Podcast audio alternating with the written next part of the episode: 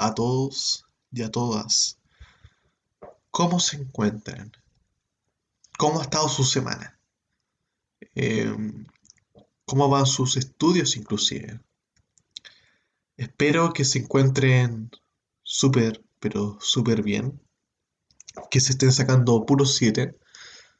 Yo sé que diciembre para los universitarios es, es un mes bastante complicado. Es un mes en donde eh, estamos llenos de trabajo, de, certámenes y test. Así que eh, es bastante complicado, así que les mando mucho ánimo. Eh, me mando ánimo, ánimo a mí mismo. así que, como dije, espero que se estén sacando puros 7. Así que eso. Bienvenidos al segundo episodio de Delfos. En el capítulo anterior estuvimos analizando en qué consiste la felicidad, el qué es, en el qué significa para nuestras vidas y el por qué es importante que construyamos nuestra vida día a día en torno a ella. Así que hoy vamos a seguir en la misma tónica, pero la vamos a analizar desde otra perspectiva. Es decir, que vamos a analizar la felicidad desde una mirada más psicológica. Así que no se vayan, que aquí comienza Delfos.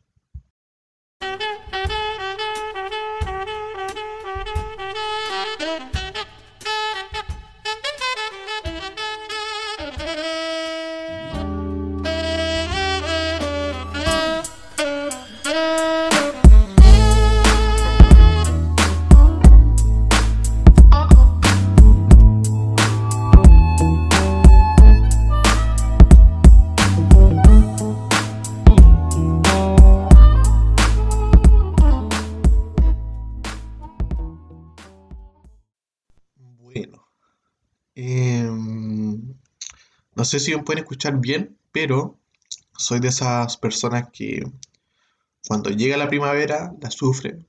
Soy alérgico al, pasto. y como todo el mundo anda cortando pasto, eh, mi alergia se intensifica. Así que perdóneme por eso, pero no es algo que pueda controlar. Y eso me hace sonar cancoso. Y...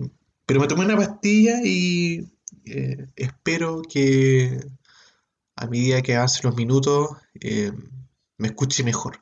¿ya? Bueno, el día de hoy vamos a analizar el trabajo de un hombre llamado Martin Seligman. Martin es un psicólogo y es considerado como uno de los padres de la, de la, psicología conductista y uno de los pioneros también en la psicología positivista. Y su trabajo se centró en temas como la indefensión aprendida, la depresión, el optimismo, el pesimismo también, y así varios temas más, ¿ya? Pero aparte de lo mencionado, eh, Seligman a lo largo de los años se dio cuenta que la psicología eh, no se metía mucho en un tema, por, por así decirlo. Así que él decidió apostar por él por un área poco estudiada, el área de la felicidad. Y es que por muchísimos años eh, la psicología se centró en estudiar las emociones negativas, para así que estos puedan entregar las herramientas al paciente para que estas emociones no le puedan afectar. Y se le puede así brindar apoyo en salud y también como en bienestar. Pero eh, Martin apostó por las emociones positivas. Por lo cual, eh, este hombre creó un modelo que para lo que este podcast quiere buscar, calza como anillo al dedo. Y si me preguntan a mí, mientras yo estudiaba esto, es algo sumamente digno de, de analizar.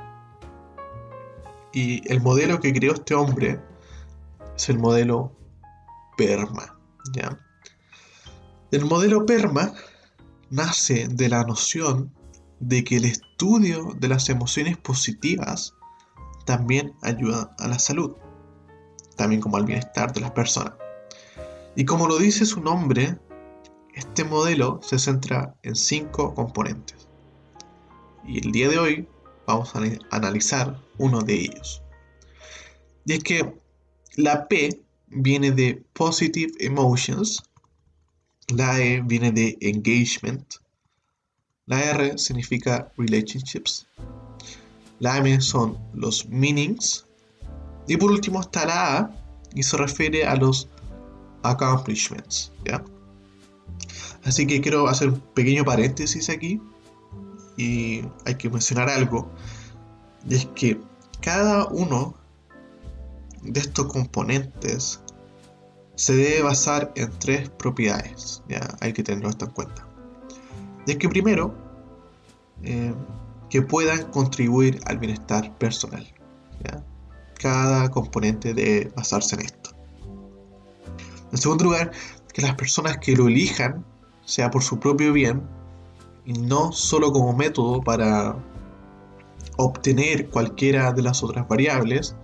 Y por último lugar tenemos que se defina y se mida de forma independiente al resto de variables del modelo.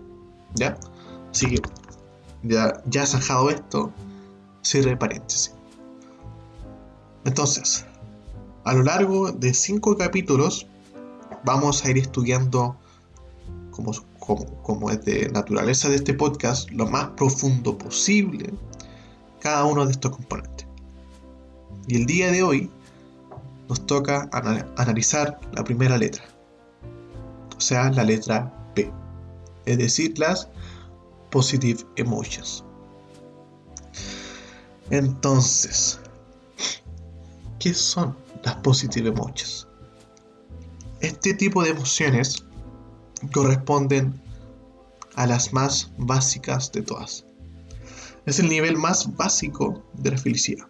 Y a mí me gusta pensar esto es como una escalera, ¿ya? Entonces, como es el nivel más básico, el primer escalón, eh, este va a ser como la pieza fundamental para el análisis de los siguientes episodios. ¿ya? El segundo episodio va a ser el segundo escalón y así, hasta llegar al segundo piso, se podría decir, al, lugar a analizar. Así que, como su nombre lo indica, las positive emotions son las emociones positivas. Es decir, que son todas las emociones que podemos llegar a sentir en un día. Es decir, todas las vivencias placenteras eh, que se van dando en nuestro día a día. Pero como es costumbre de este podcast, eh, siempre queriendo hacer el análisis lo más profundo posible, me resulta importante aquí eh, hacer una pregunta y es, ¿qué son realmente las emociones? Y es que, según distintos expertos en el tema, las emociones se pueden llegar a entender eh, como la tendencia de respuestas multicomponentes que se desarrollan en un periodo de tiempo limitado y muy pequeño. ¿ya? Así que dentro de las emociones eh, nace un segundo concepto el cual es el afecto. Y el afecto corresponde a los sentimientos a los cuales accedimos conscientemente y mientras que las emociones suelen ser más cortas, el afecto tiene la tendencia de ser más duradero. ¿Y por qué? Bueno, porque las emociones suelen nacer de diferentes experiencias mientras que el afecto tiene un nacimiento en la espontaneidad. Ahora algunos me pueden decir que tiene que ver el afecto con las emociones y parecen ser bastante diferentes la una con la otra. Y ante esa pregunta yo les puedo decir que El afecto nos ayuda a comprender el comportamiento de aproximación. Es decir, el afecto nos ayuda a relacionarnos con el entorno y con los individuos. Curioso es que, eh, es que esta relación que se produce entre el yo y los individuos hace que se creen instancias. En otras palabras, actividades. Y estas, a su vez, nos reafirman. Nos entregan esta compensación afectiva. Por lo cual se producen las famosas emociones. Y aquí entre toda esta causa y efecto, finalmente se produce un ciclo. ¿ya? Mientras que el afecto conduce a que nosotros nos relacionemos para así poder optar a estas emociones positivas, el resultado de estas hace que sigamos buscando este afecto. Y esto se produce gracias a, a los diferentes estímulos que se producen en nuestro ser, como lo es por ejemplo el placer sensorial. Es decir, se marca una tendencia y se crean impulsos. Y estos impulsos responden con acciones específicas. Como por ejemplo, la respuesta que tenemos ante el miedo es la adrenalina o impulso de defensa, entre otras cosas más. Entonces, las emociones positivas eh, se pueden incluir una serie de emociones, como lo son, por ejemplo, el amor, el interés, la satisfacción, el orgullo, entre otras más. Todas estas emociones tienen la capacidad de ampliar los repertorios momentáneos de pensamiento y de acción en las personas. Ya, esto es muy importante de, que lo entiendan. Las emociones positivas nos brindan buenas sensaciones y cada emoción responde con, con diferentes respuestas. Por ejemplo, de la alegría nace el juego, la necesidad de jugar. De la satisfacción, por otro lado, nace el impulso, el impulso de, disfrutar las diferentes áreas de la vida, y así sucesivamente. Entonces, ¿qué podemos analizar de todo esto? Y es que, como vimos en el episodio anterior, nosotros como personas generamos una necesidad, un deseo de ser felices. Pasamos toda nuestra vida en base a alcanzarla. Y para esto, las positive emotions nos entregan una gran pieza fundamental para este largo camino que llamamos felicidad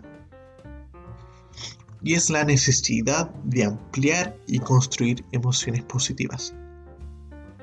Y es que aquí encontré genial esto eh, mientras estudiaba el tema, y es que a lo largo de la historia nosotros podemos ver cómo es que nuestros antepasados sucumbieron ante estos impulsos. Y mientras más se aventuraban en realizar estos impulsos, más ganancias personales ganaba.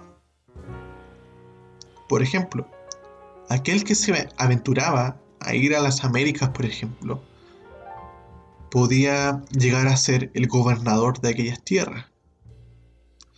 Y si nos remontamos más atrás, aquel que decidió pararse, e ir a buscar, eh, ir en busca de más, terminó siendo rey de las tierras. Y ante el enfrentamiento producido, a través de las largas dificultades de la vía, aquel rey se tuvo que enfrentar a un ejército, pongámosle. Y al final de todo, aquel que tenía más ganancia, aquel que tenía más, mejor sucumbía ante estos problemas. Es decir, mejor salían, ganaban la batalla. Y lo que acabo de hablar es el producto de la ampliación, de la ampliación de estas emociones positivas. Modo de metáfora. Y si lo analizamos, nos damos cuenta de algo sumamente importante. Y es que aquel que siembra gana trigo para mañana. Si nosotros a lo largo de, nuestras vidas somos capaces de construir estas positive emotions, podremos ser más fuertes ante las distintas dificultades que se nos presentan en nuestro día a día. Y yo sé que nada es fácil, pero si somos capaces de entender esto, no se imaginan lo satisfactorio que se vuelve. Las emociones positivas pueden llegar a funcionar como antídoto a las emociones, negativas. Perdón. Y esto ocurre eh, gracias a que las emociones positivas tienen la capacidad de ampliar el repertorio momentáneo de pensamiento-acción. Mientras que, mientras que las negativas eh, ocurre lo contrario. Reducen este repertorio. Y si se trabaja el método de ampliación, las emociones positivas van a ir generando una serie de respuestas que ante el momento en donde ocurra una emoción negativa, vamos a saber responder gracias a que ya adquirimos una conducta. Lo curioso es que mientras yo estudiaba este tema, uno de los estudios que se realizaron era, por ejemplo, cómo el corazón responde ante las distintas emociones. Ante las emociones positivas, el corazón, el corazón se recupera inmediatamente después de presenciar una fuerte conmoción sentimental. Y esto es sumamente increíble. Nuestro cuerpo habla. Nuestro cuerpo detalla cómo es que la felicidad hace un bien en nosotros. ¿Ya? Eh, yo lo encontré fascinante. Así que el episodio de hoy no fue, no fue demasiado largo. Pero aún así, encuentro que fue muy bacán. ¿ya? En Delfos, como dije en el primer episodio, creemos que la felicidad es alcanzable Creemos que la carrera es difícil, eso no, no lo voy a negar en ningún momento. Pero por más difícil que sea, no es imposible. La felicidad está al otro lado de la puerta.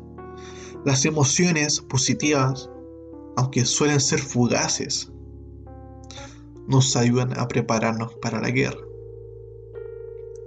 Entonces yo, lo quiero, yo los quiero invitar a que generemos em, instancias en las cuales nosotros nos podamos sentir felices. Por ejemplo, si te gusta hacer deporte, hazlo.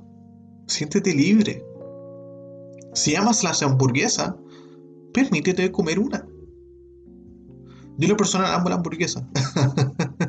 por eso, por, eso puse este ejemplo, porque ahora mismo eh, quiero, quiero, quiero comerme una hamburguesa, ¿ya? Y, así, y sucesivamente. Eh, todo lo que a ti te gusta, permítetelo. Y es que todo en la vida, como dije el episodio pasado, se basa en qué posición adoptemos. Y ante esto me resulta inevitable traerlo a la mesa.